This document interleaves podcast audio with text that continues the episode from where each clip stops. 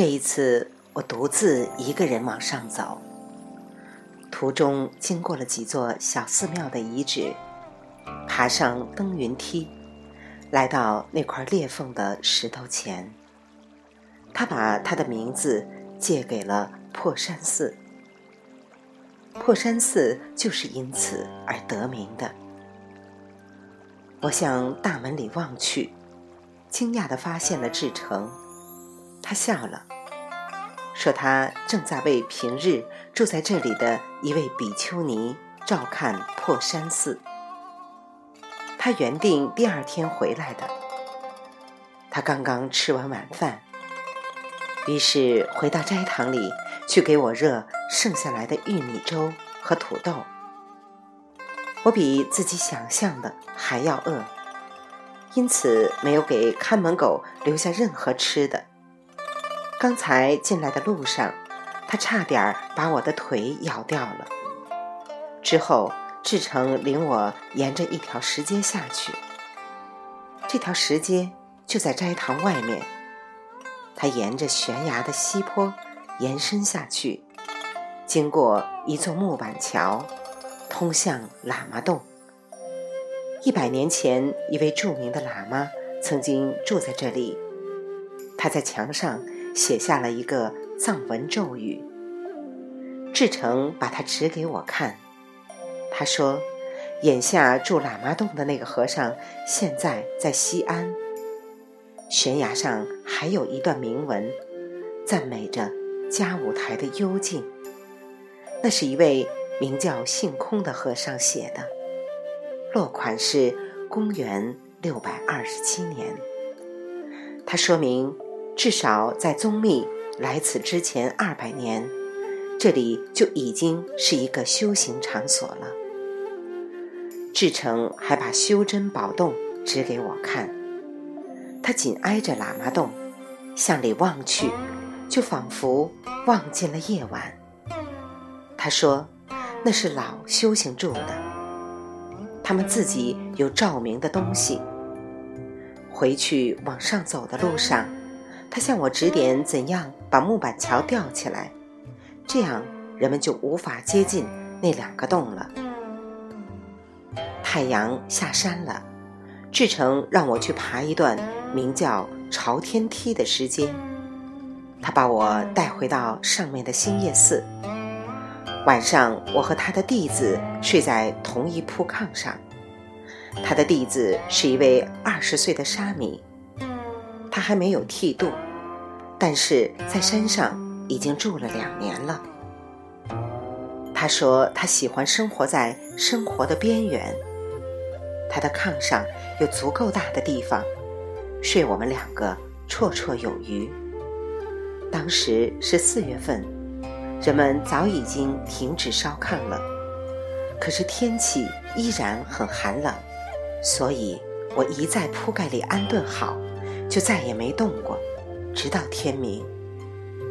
那时，我听到鸟儿在邻近的山岭上啼叫。至少我不用再穿衣服了。我穿上鞋，走出寺庙的后门，走过山顶的龙脊。我在一条小路前停下来。这条路向下延伸，经过几座杂草漫生的塔，然后。掉头向上，通到西面一百米处，临近的雪华山的峰顶上。十九世纪末，天然曾经在一座小石屋住了五十年。现在我能够看见那座石屋的一角。我没有选择去他的石屋的路，继续向前又走了五十米，直到这条路。再次分叉，主路继续向前，经过观音洞，最终向下消失在嘉舞台的后坡。我走了另一条路，步行约三十米后，到了宗密过去的住处——五华洞。五华是华严宗五祖的缩语，它包括一堵石头墙，这堵石头墙。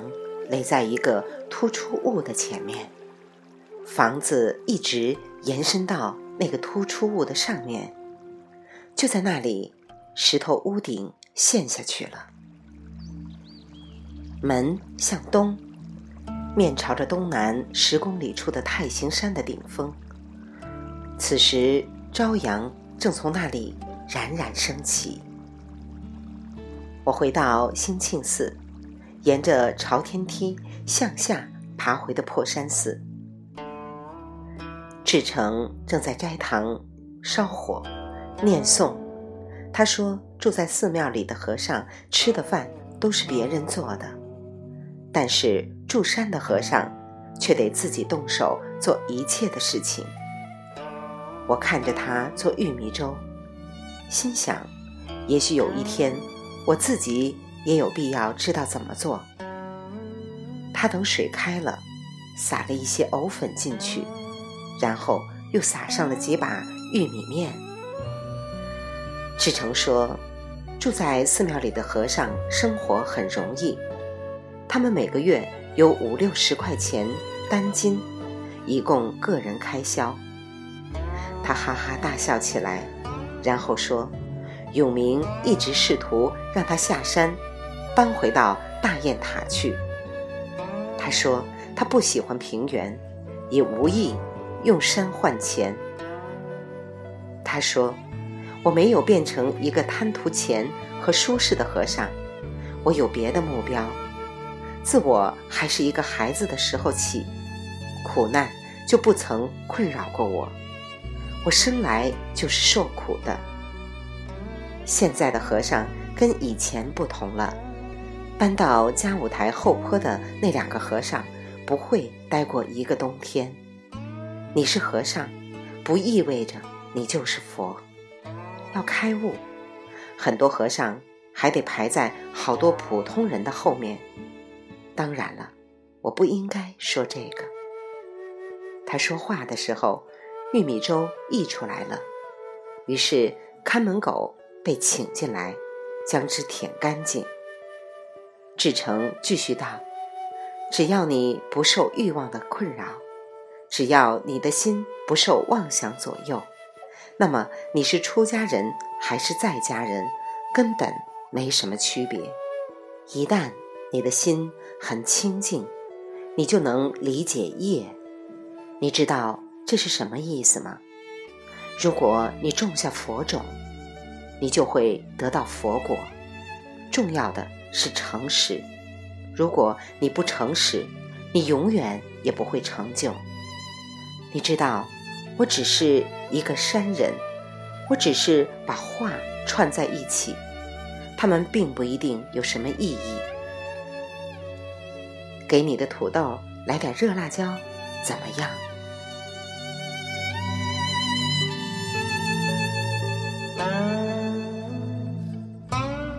未完待续，来自清音耳语子清分享，欢迎订阅收听。